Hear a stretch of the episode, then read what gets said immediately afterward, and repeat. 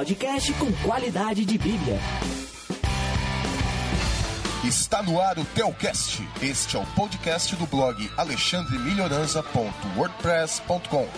Você que já está acostumado a ler os artigos no blog, pode agora também ouvir um bate-papo teológico onde você estiver.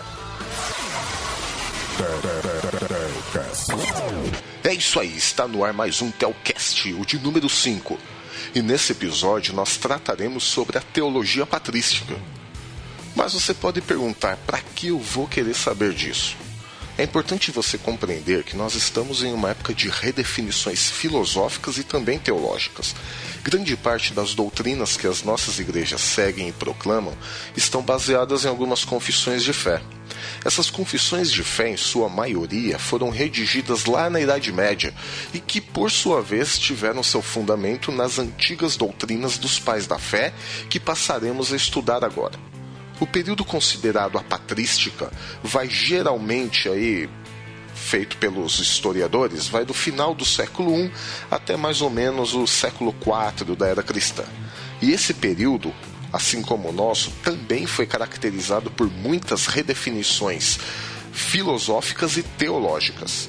Então é por isso que é importante nós relembrarmos, é importante nós também recordarmos o que disseram os primeiros grandes teólogos cristãos, pois muitos dos seus ensinos forneceram as bases da nossa fé cristã ainda hoje.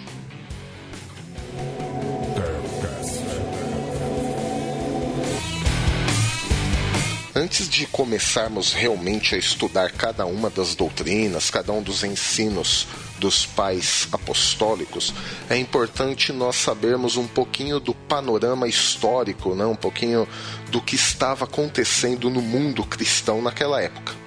Nós tínhamos pelo menos dois grandes perigos nesse tempo.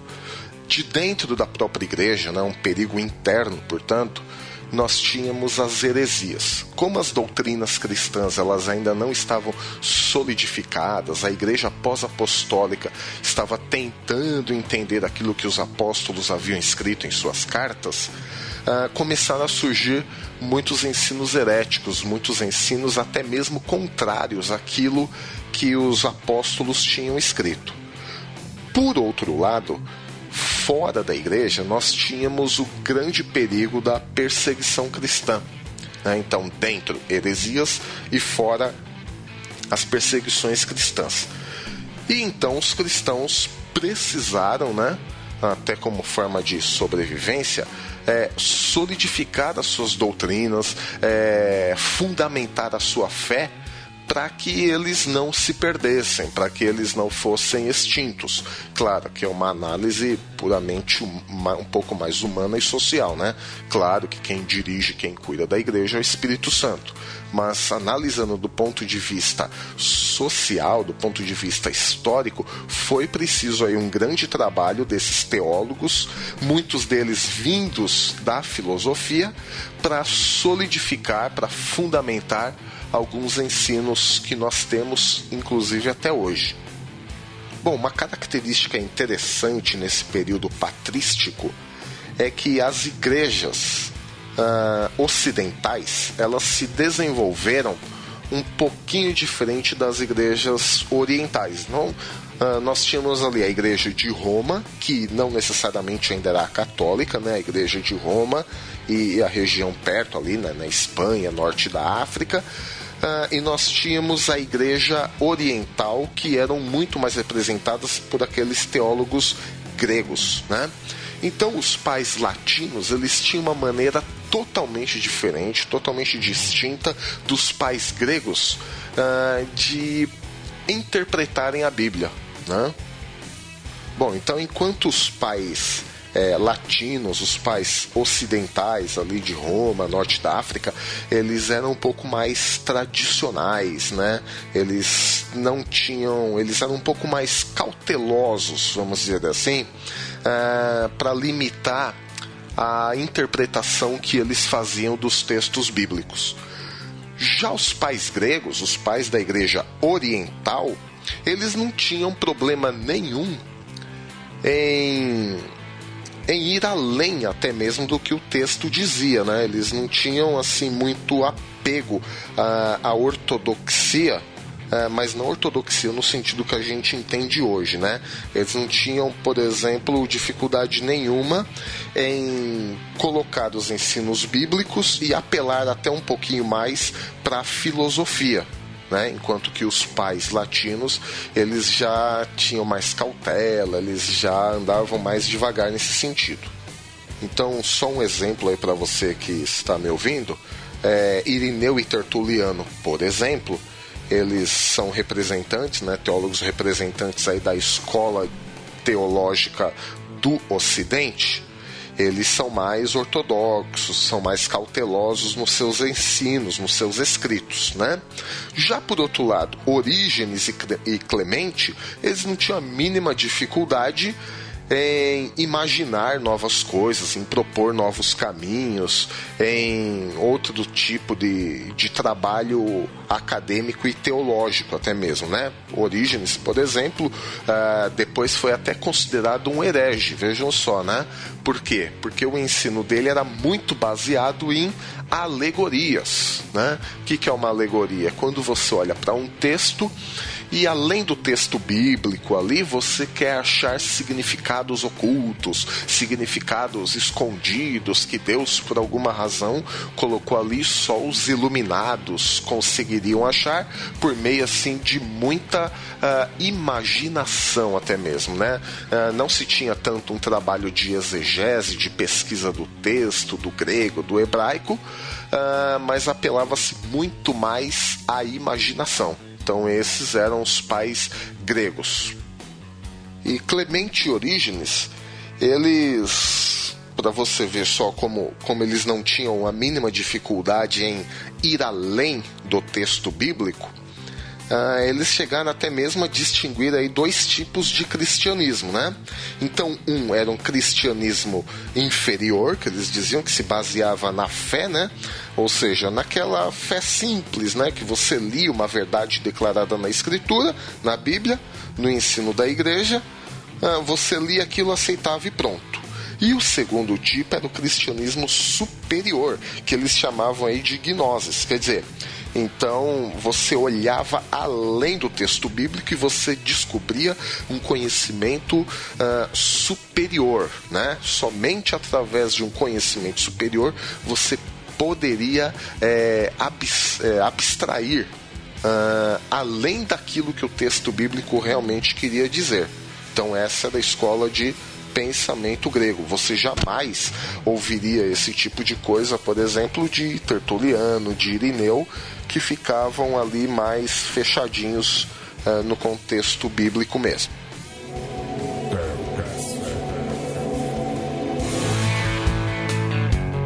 Um outro ponto importante nesse período que nós devemos analisar, por exemplo, é o judaísmo, né? Que causou sim um certo impacto. Né? Então nós temos ali o judaísmo da Palestina Uh, e nós temos um judaísmo fora da Palestina, um judaísmo que teve uma grande influência grega, que a gente vai chamar aqui de judaísmo helenizado, né? Então esse tipo de judaísmo ele teve uh, muita aceitação e, e o centro principal do judaísmo grego nesse período aqui era em Alexandria, lá no Egito. E aí nós temos que lembrar também que todos os, quer dizer, quase todos os escritores do Novo Testamento, por exemplo, eram judeus. Então, quer dizer, o judaísmo, sim, desenvolveu uma certa influência nesse cristianismo, embora um pouquinho depois a igreja tenha rompido com o judaísmo, mas a gente não pode desconsiderar que uh, houve sim uma certa influência. Né? E a gente tem que ver que uh, antes dessas ideias helenísticas, dessas ideias gregas começarem a se espalhar, a teologia cristã ela estava assim embasada em, em moldes uh, judaicos, né? Então nós temos aí várias cartas e o Evangelho de João, por exemplo, uh, ele tem uma base muito forte uh, no Antigo Testamento. Mateus também recorre muito ao Antigo Testamento. Hebreus, o que dizer da carta aos Hebreus também, com os seus simbolismos e tipologias. Então, quer dizer, o cristianismo se desenvolveu numa base forte do judaísmo. Bom, diferente daquele judaísmo do Antigo Testamento, o judaísmo agora no período aí do Novo Testamento, desse período que nós estamos estudando, ele era muito ligado uh, ao interesse pelo mundo místico, místico aqui no bom sentido, né? No mundo espiritual. Então tinha um interesse muito grande em anjos. Você tinha aquela ideia da sabedoria uh, quase como que personificada, né? Nós tínhamos aquela ideia da glória de Deus, né? Que eles chamavam de Shekinah, né? Então tinha tudo isso, coisa que a gente não vê uh, no Antigo Testamento de forma geral, né? E uma coisa importante uh, no judaísmo, como já dissemos, é que o principal centro judaico fora da Palestina se desenvolveu em Alexandria, quer dizer, uh, apesar de estar no Egito, era uma cidade é, 100% grega, né? fundada por Alexandre o Grande. E foi lá que, segundo a lenda, né, segundo os antigos escritores, uh, foi nessa cidade de Alexandria que surgiu a tradução para o grego do Antigo Testamento. Né? E dizem isso lá por volta do ano 200, 200 e pouquinho antes de Cristo ainda, né? Então você vê é, essa influência grega no mundo do Novo Testamento vem até um pouco antes mesmo do período de Jesus.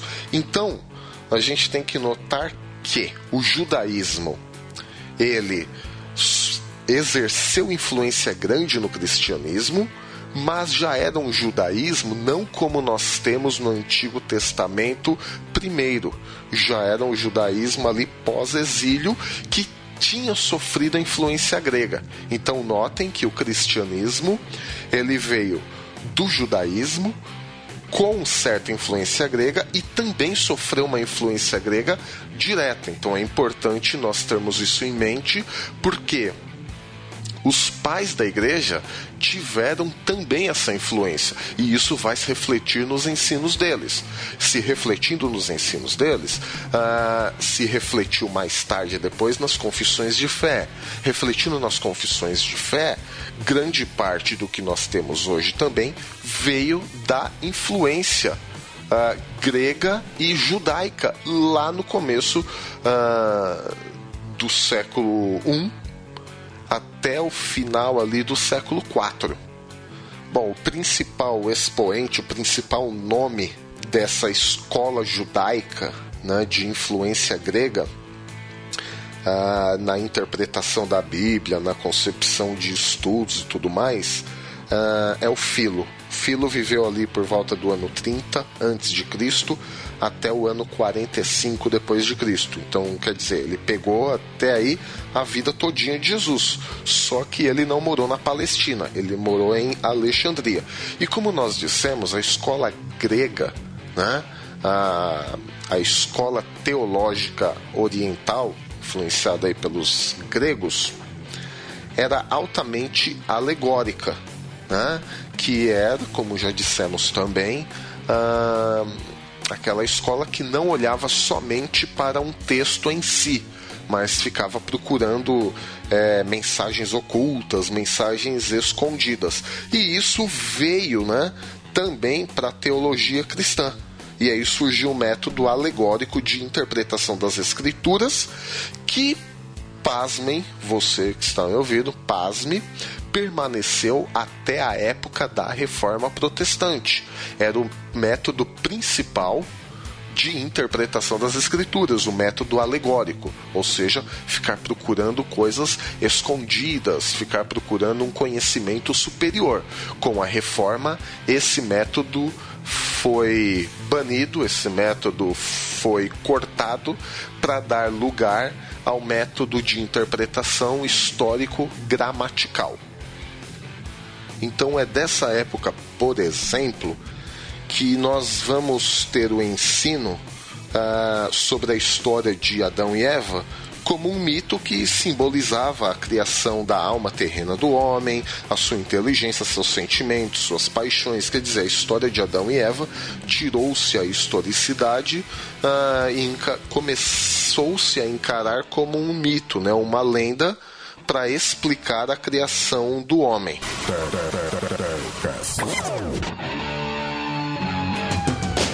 Outro ensino de Filo era com relação a Deus como Logos ou palavra, né? principalmente ali baseado em João.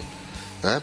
Então, Filo ele ia ensinar que Deus ele é totalmente transcendente, quer dizer, Deus está lá no, no cosmos, está no espaço e ele não é imanente, né? ou seja, ele não está junto conosco aqui, né? não é um Deus que é, invade a história, como a gente vai ver depois desdobramentos dessa teologia posterior, né? mas por enquanto uh, nós vamos ficar aqui uh, restritos aqui ao ensinamento de Filo, né? Ou seja, ele tinha uma visão mais platônica de Deus, né? Por quê? Porque Platão que tinha, né, aquele lance do mundo das ideias, né? Então você tinha uma cadeira aqui na, na Terra, mas na verdade aquela não era a cadeira real, a cadeira real, a cadeira ideal mesmo, ela não existia aqui fisicamente, ela só existia o quê? No mundo das ideias. Então, Filo e posteriormente alguns pais da igreja começaram a pegar essa ideia de Platão e aplicar também ah, nos ensinos teológicos cristãos. Vale lembrar que esses conceitos eles são meio vagos também, porque eles estavam naquela época modelando uma teologia, eles também estavam tentando é, entender como era isso. Então, Filo, o, conceito que ele tinha do logos, né, era meio ambíguo e na, na visão até de alguns teólogos mais modernos, era até mesmo incoerentes, né? Porque depois Filo vai falar que que o logos era um intermediário entre Deus e o universo e tinha o Logos tinha um papel duplo, né? Porque ele era o agente de Deus na criação, mas também o meio, né? O modo como a mente vai entender Deus. Então essa é das duas funções do Logos, né?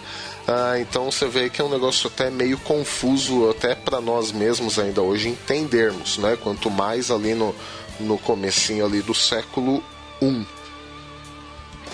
Então, essa explicação de Filo para Deus, já que para Filo Deus é totalmente transcendente, ele teria que tentar conciliar isso com o ensino até do Antigo Testamento, porque ele sendo judeu também conhecia as histórias de teofanias, né, ou seja, de aparições de Deus. Então a Bíblia, né, o Antigo Testamento, uh, mostrava que Deus também era imanente, ou seja, que Deus estava junto com o seu povo, né? A linguagem do Antigo Testamento é muito clara, né? Eu ouvi o sofrimento do meu povo e desci para estar com eles. Uh, ali em Gênesis 11, na Torre de Babel também, vamos, desçamos para ver o que, que o homem está aprontando ali. Então a Bíblia mostra Deus como um ser também imanente. Então, Filo, com essa ideia grega, platônica, totalmente diferente da ideia judaica, né, que era uma ideia do mundo mais físico, mais corpóreo, mais material, Filo tentou adequar isso né, uh, com essa ideia do Logos. E essa ideia de Filo passou para alguns teólogos da escola oriental, da escola grega de pensamento teológico, que nós vamos ah, ao longo dessa série da patrística, tentar é, colocar um ao lado do outro para termos é, um pouquinho mais de noção disso.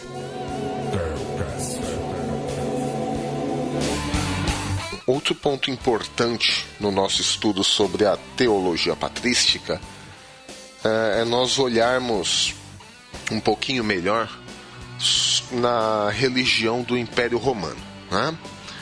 Ah, naquela época as pessoas elas tinham um, um, desespero, né? Isso era desde o escravo até os, os imperadores eles queriam ter certeza de alguma coisa, né? Certeza sobre a morte, certeza sobre o destino deles, a questão do mal, é, a questão da purificação espiritual e até a união mística com Deus ou os deuses, né? Só que acontece que as religiões clássicas romanas e gregas, ah, elas tinham muito pouco para oferecer em termos dessas certezas uh, para satisfazer essa necessidade que eles tinham sobre todas essas questões uh, de vida e também de morte, né? Para complicar ainda mais a situação, a gente tinha a questão do culto ao imperador, né, que tinha começado ali com o imperador Augusto e seus sucessores, onde eles exigiam que se adorasse o imperador como um deus. Né? Então juntava ah, nesse balaio de gato todo de incertezas humanas o ego de alguns outros que queriam ser adorados como deuses. Né? Depois também veio a questão do sincretismo religioso, né? onde vieram os deuses gregos, alguns deuses é, divindades egípcias também e se misturaram a isso, né? Então você tinha o deus persa também Mitras, o aliado dele o Sol, tinha o herói da, das luzes contra as trevas, essa coisa. Uh, essa dualidade de mundo dos persas, né?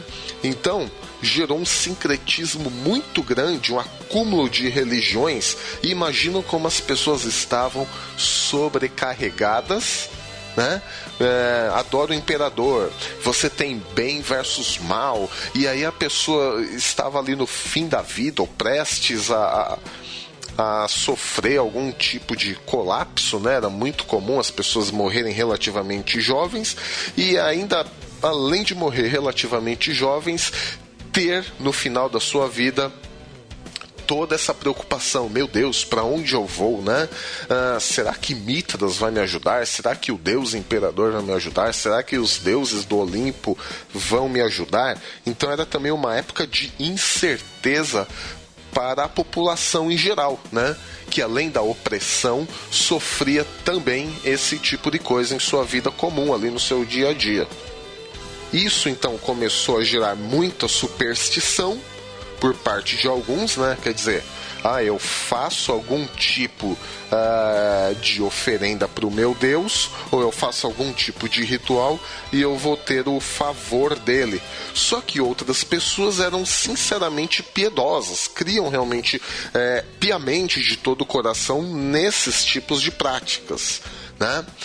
E aí começaram a surgir algo que os historiadores chamam religiões de mistério. Não, não, não estamos falando dos tempos de hoje, que isso fique bem claro. Nós estamos falando das primeiras épocas pós-apostólicas, por mais incrível que isso possa parecer. Você não ouviu errado. As religiões de mistério eram muito comuns já naquela época. Então veja, o que tinha em comum entre essas religiões, né, nesse balaio de gato, nessa sopa teológica, né?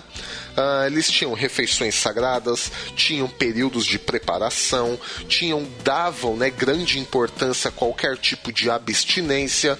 Ah, tinham grande, grande é, aceitação a questão da mortificação pessoal e a purificação ritualística. Quer dizer, eram todos rituais, tantos rituais, para a pessoa ser aceito pelos deuses. Só que não era um deus, eram vários deuses de várias culturas convivendo ali naquele miolinho de mundo ali, né? Então imaginem como não estavam ali a cabeça das pessoas. E aí, nessas religiões de mistério, os ritos eram o ápice, né, o ponto máximo da adoração, que geralmente eram ações culticas, né, ações de culto ali ocultas, onde só alguns poucos iniciados, né, ou quem passasse por algum outro tipo de ritual poderia ver também, né? Então tinham fórmulas mágicas, objetos de culto que eram guardados e aqueles que tinham acesso a esses objetos de culto, uh, eles eram tidos como os, uh, os detentores dos poderes divinos. Né? Então, para as pessoas comuns, quem é, dirigia aqueles cultos de mistério, é, tinham acesso aos objetos sagrados, eram tidos assim em alta conta, né? Um profundo respeito ali uh, do cidadão comum. Algum tempo mais tarde, inclusive, começou-se ali a surgir um, uma espécie de ecumenismo, né? Por exemplo, no ano 274, o imperador Aureliano ele instituiu um culto oficial do Sol Invictus. Então ele não estava querendo dizer que o, o Sol né, era o protetor do império. Mas o que ele estava querendo dizer, na verdade, era reconhecendo o Sol como único Deus universal que era aceito por todas as religiões. Uh, como um único Deus. Então, quer dizer, uma espécie aí de ecumenismo ali já no século III. E detalhe, a igreja no meio disso tudo. A igreja com suas crenças, a igreja com as suas questões teológicas, no meio desse balaio de gato todo. Então, só retomando, além das bases judaicas do cristianismo, além das, dessas tendências religiosas do Império Romano, tendências sincretistas, tendências ecumênicas, nós também temos aí para ajudar a compor esse caldo filosófico religioso desse tempo da patrística, a filosofia greco-romana também. Os dois maiores representantes da filosofia, entre outros importantes também, claro, mas o foco desse programa, desse podcast, não é a filosofia desse período. Então nós vamos ficar aí com Platão e com Aristóteles, né? E assim, a, a chave principal aí para a compreensão da filosofia de Platão é a teoria do conhecimento que os filósofos aí vão dar um nome bonito para isso, né? Epistemologia. Aí você que está me ouvindo, uh, se quiser dar um pause agora nesse programa e procurar aí mesmo na Wikipedia aí rapidinho o que é epistemologia, você vai ter uma ideia aí uh, do que é um pouco essa teoria do conhecimento. Então, Platão ele vai dizer o seguinte, né? Ah, ele estava convencido né, de que o conhecimento ele é possível, mas ele não pode ser obtido é, a partir de coisas que mudam. E tudo aqui nessa terra muda, né? O ser humano muda, a natureza muda, está tudo em constante mutação. Então o que ele pensou? Bom, uh, eu sei que eu posso ter pleno conhecimento, mas eu não posso ter o pleno conhecimento a partir de coisas que mudam. Então é certo, é claro que existe um mundo uh, transcendente que não é esse físico, não é esse material. Uh, onde eu posso obter esse conhecimento. Então Platão ele chamou isso de mundo das ideias, né? Esse mundo das ideias não era percebido pelos nossos sentidos, pelo tato, pela gustação, pelo olfato. Era só percebido pela inteligência, pelo intelecto. Nós vimos agora há pouco, por exemplo, uh, que Filo foi grandemente influenciado por esse tipo de pensamento. E aí outro grande nome dessa época é Aristóteles. Aristóteles ele foi aluno de Platão. E aí ele modificou um pouquinho né, o ensino de Platão. Né? Uh, por exemplo, Aristóteles ele organizou o mundo de uma forma mais lógica a partir de categorias, né? Então ele criou lá 10 categorias, nós não vamos entrar no mérito de cada um, porque é um podcast de teologia e não de filosofia. Mas para nós aqui, uh, basta nós pensarmos o seguinte: que enquanto Platão ele ficou, ele baseou Uh, a sua filosofia uh, no mundo das ideias, né, no, no, no, mundo das formas, Platão ele baseou a sua filosofia, suas ideias nessas categorias a partir do mundo externo. Então quer dizer, enquanto Platão ele ficava mais restrito, né, mais ligado ao mundo das ideias, Aristóteles ele era mais realista, ele ficou aqui no mundo material, nesse mundo como a gente conhece. Então nós vamos ver depois que alguns teólogos ah, seguiram, né, tentaram misturar aí as ideias de Aristóteles com teologia, enquanto outros misturaram as ideias de Platão com teologia ao longo aqui do nosso dessa nossa série sobre patrística, nós vamos falar um pouquinho mais sobre isso. Um terceiro grupo importante nesse período também eram os estoicos, né? E, e o estoicismo ele ensinava que Deus ou Logos, né? Uh, era uma matéria, então vejam, né? Deus é uma matéria superior, imanente, quer dizer, está aqui junto conosco no universo material. E ele afirmava que todas as coisas, cada micro coisa, cada particularidade é uma micropartícula, um microcosmos desse todo, contendo em si uh, essa substância divina, né? Uh, e aí eles não tinham né, muita dificuldade, né? apesar da física dizer que dois corpos não ocupam o mesmo lugar no espaço, eles não tinham muita dificuldade com isso não, né? Eles não tinham como nem fazer muita força para explicar como é que duas substâncias ocupavam exatamente o mesmo lugar, já que o homem era corpo e alma, e alma para eles também era físico, né? Eles tinham uma pequena uma pequena dificuldade da física para explicar. Uh, se você também quiser um, um, aprender um pouquinho mais, dá um pause aqui nesse, nesse programa. Abra aí na Wikipedia a sessão sobre estoicismo, né, para você ter um pouquinho mais uh, de subsídios, porque nós não vamos entrar tanto uh, nesse assunto. Né? Uh, bom, nós já vimos então o judaísmo, como fundamento do cristianismo. Nós já vimos o balaio de gato, que é aquela bagunça de religiões, sincretismos e ecumenismos. Nós vimos essas tendências filosóficas, né, com platonismo, aristotelismo e agora o estoicismo, e também um pouco ah, depois, já caindo bem na parte da patrística mesmo, né? Ah, cerca ali do século III depois de Cristo, o neoplatonismo. Então, o neoplatonismo sim vem vem de Platão, né? Uh, a tendência é sempre tornar Deus um ser transcendente, quer dizer, está lá no cosmos, não está aqui totalmente fisicamente, né? Mas o neoplatonismo ele deu uma pitadinha de uh, da filosofia de Aristóteles, que era uma filosofia mais materialista, né? Uma filosofia mais imanente, igual a gente costuma dizer. Então, o princípio aí, né, mais elevado do, do neoplatonismo seria Deus. E aí eles chamam Deus de Uno. Não, não, Uno aqui não é aquele joguinho que você leva uh, quando você está de férias para jogar com a sua família. Eles designavam Deus como Uno, né?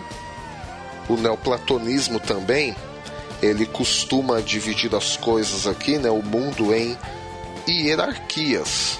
E aí, na hierarquia aqui do neoplatonismo, vem primeiro, acima de todo mundo, Uno, aí vem a, a, segunda, não, né, segundo ser, que é a mente ou o pensamento, e depois do pensamento, brotando, né, como vindo do pensamento, a alma, né?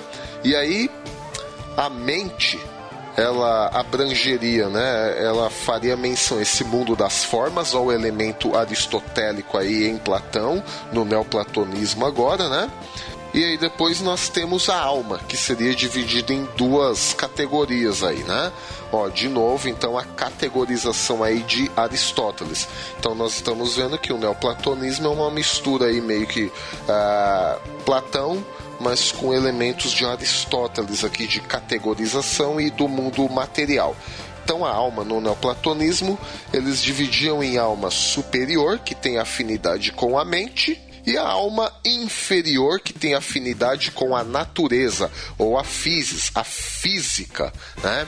Então, no neoplatonismo ele conseguiu juntar o mundo das ideias de Platão com o mundo categorizado, o mundo físico de Aristóteles.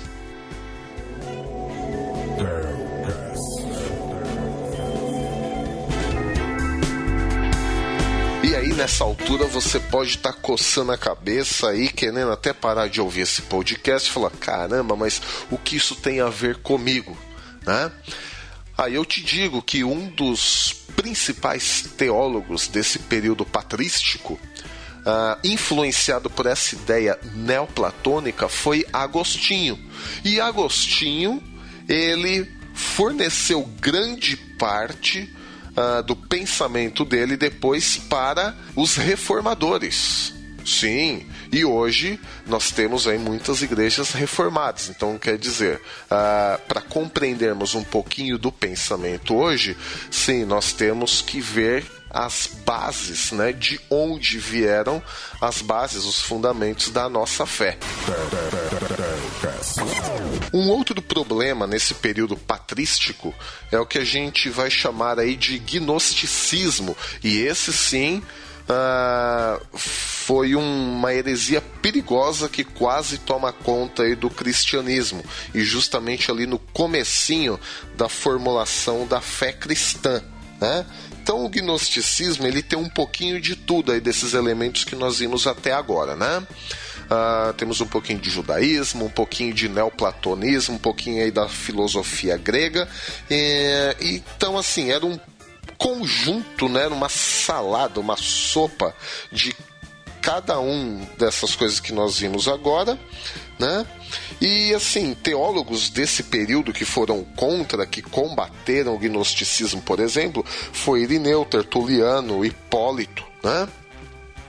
Então eles vão tratar o gnosticismo como uma heresia, uma aberração que nada mais nada menos era do que a adulteração da doutrina apostólica com a filosofia pagã, um pouquinho de astrologia, religião grega de mistério, como nós dissemos há pouco.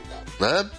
Então, alguns teólogos vão dizer que uh, o gnosticismo era a helenização, né? Helenização aqui, né? A, digamos, o, o tornar grego, né? Uh, tornar a fé cristã grega, né? quando eles dizem ah, a fé cristã tentou ser helenizada, quer dizer, é, tentou se colocar a fé cristã dentro da moldura filosófica dos gregos, né?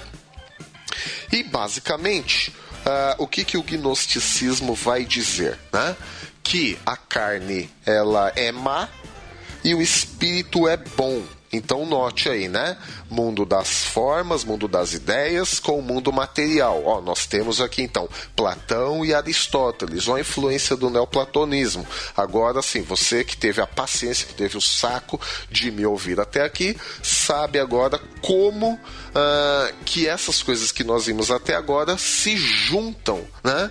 Inclusive, como dissemos no começo desse programa, o apóstolo João combateu o gnosticismo também. Então já não era um movimento assim é, tão novo, né? Já vinha desde a época apostólica e passou ainda um pouco da época apostólica, tanto que Irineu e Tertuliano, que vem bem mais tempo, né, muito tempo mais tarde, continuam combatendo aqui o gnosticismo.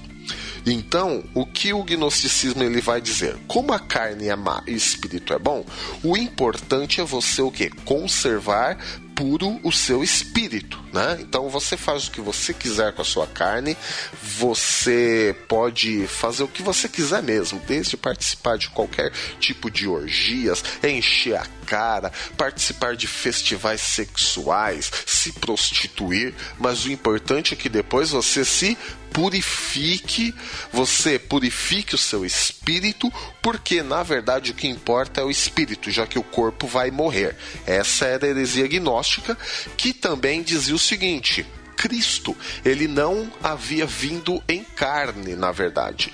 Cristo era um espírito evoluído, né? Cristo era um ser unicamente celestial evoluído que veio nos ensinar como nos tornarmos iguais a ele, um ser celestial evoluído. E aí depois tem toda aquela coisa que o apóstolo João escreve na sua, na sua carta, dizendo: não, nós vimos e nós pegamos, nós apalpamos o verbo da vida. Mas assim, ao contrário do que talvez você possa imaginar, não existia uma organização, não existia uma igreja gnóstica, né? Igual tinha a sinagoga judaica, tinha a igreja cristã. Uh, não, o gnosticismo não tinha esse grau de organização, de institucionalização. É certo sim que havia um número grande de mestres gnóticos, cada um tinha ali o seu grupo de discípulos, seu grupo de adeptos, né? Mas não havia uma igreja gnóstica. Então, basicamente, essas escolas gnósticas, esses mestres gnósticos, eles iam ensinar também, além do, do que eu já citei aqui, eles eram completamente dualistas, quer dizer, bem versus mal, noite versus dia, aquele abismo, né, separando o mundo espiritual do mundo da matéria, né? E tudo aqui que se refere à matéria para eles era intrinsecamente mal, estava podre, estava corrompido. Então eles também eles procuravam explicar também como havia surgido toda essa ordem material, né, o mundo físico. É, eles concordavam em recusar em colocar Deus como responsável supremo pela origem do universo, né? Porque afinal, se a matéria era má, se tudo era mal, como que Deus, sendo intrinsecamente bom, poderia criar algo mal? Então, quer dizer, já negando aí uma das doutrinas fundamentais que a Bíblia nos ensina, que é a doutrina da criação. Então, um terceiro ensino aí que os gnósticos eles acreditavam que tinha sim o elemento espiritual no homem, mas que esse elemento espiritual estaria aprisionado no corpo, né? E um elemento socrático, né? E esse espírito, esse elemento espiritual do corpo, uh, seria um alien nesse mundo, seria um estranho nesse mundo, e ele estava ansioso por ser libertado da matéria e voltar para o seu lar. Né? Um outro ensino, eles tinham também uma espécie de mediador, ou vários mediadores, que desciam né, dos céus para ajudar o elemento é, espiritual do homem para alcançar o seu objetivo. Então, olha que loucura. Né? Então imagine essas ideias num contexto de extrema religiosidade, né? uma coisa até cósmica, aquelas religiões de mistério, e juntando isso com elementos pagãos do Egito, da Grécia e tudo mais. Aqui no caso, para os gnósticos, eles criam sim numa redenção, né? já que a alma, já que esse elemento é, espiritual e material estava preso na matéria, que era má, eles criam numa redenção que era gerada pelo conhecimento, daí gnosticismo, né? Do grego gnose, que significa conhecimento, né? Quando você adquire o conhecimento do universo, a função desses mediadores que vinham abrir os olhos dos homens, né, para a verdade. Então, quando você chegava no conhecimento, quando você chegava na gnose de que a sua alma, seu elemento espiritual estava preso na matéria má, você era redimido. Mas redimido como? Por causa do seu conhecimento. E aí isso chocou-se com o cristianismo naquela época, né? Mas também alguns cristãos ficaram fascinados por essa ideia agnóstica, né? Por quê? Uh, eles haviam sido ensinados, a igreja ensinava também que as pessoas uh, precisavam de redenção. Só que a igreja declarava que tinha o conhecimento, ó, olha a sutileza, né? O conhecimento de um Salvador aos homens e colocava Cristo, né, diante deles como revelação do Pai. E aí lá no começo do cristianismo eles tinham uma característica é, poderosa, né? uma característica forte, que eles tinham afinidades com essas tendências gnósticas.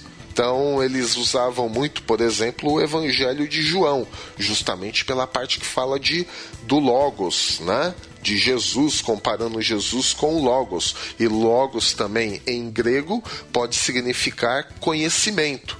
Então, assim, só o conhecimento de Cristo é, bastava né, para eles serem salvos e redimidos. Ou seja, então, digamos que era uma fé filosofal, né? Era uma fé baseada na filosofia e não no relacionamento pessoal. Né? Só o conhecimento uh, de Jesus, né, do Logos, uh, poderia salvar. Né? E aí a Bíblia ela quer ir além disso, além do conhecimento. Uh, a Bíblia, né, os apóstolos em suas cartas deixaram claro que Deus quer ter o quê? Um relacionamento. Não basta apenas o conhecimento, mas nós os cristãos devemos também ter um relacionamento. É aí que o gnosticismo se separava radicalmente do cristianismo, entre outras coisas, mas aqui nós estamos citando somente aqui a, a diferença fundamental entre um e outro. E além do mais, né, os cristãos também não consideravam uh, a matéria má, né, o corpo mal porque no fim das contas eles criam que tudo havia sido criado por Deus e tudo que foi criado por Deus era essencialmente bom. É isso que alguns pais da igreja lá no século II, né, Irineu, por exemplo, ele vai combater essas diferenças, vai lutar por isso, né, para estabelecer uh, essa diferença entre gnosticismo e cristianismo.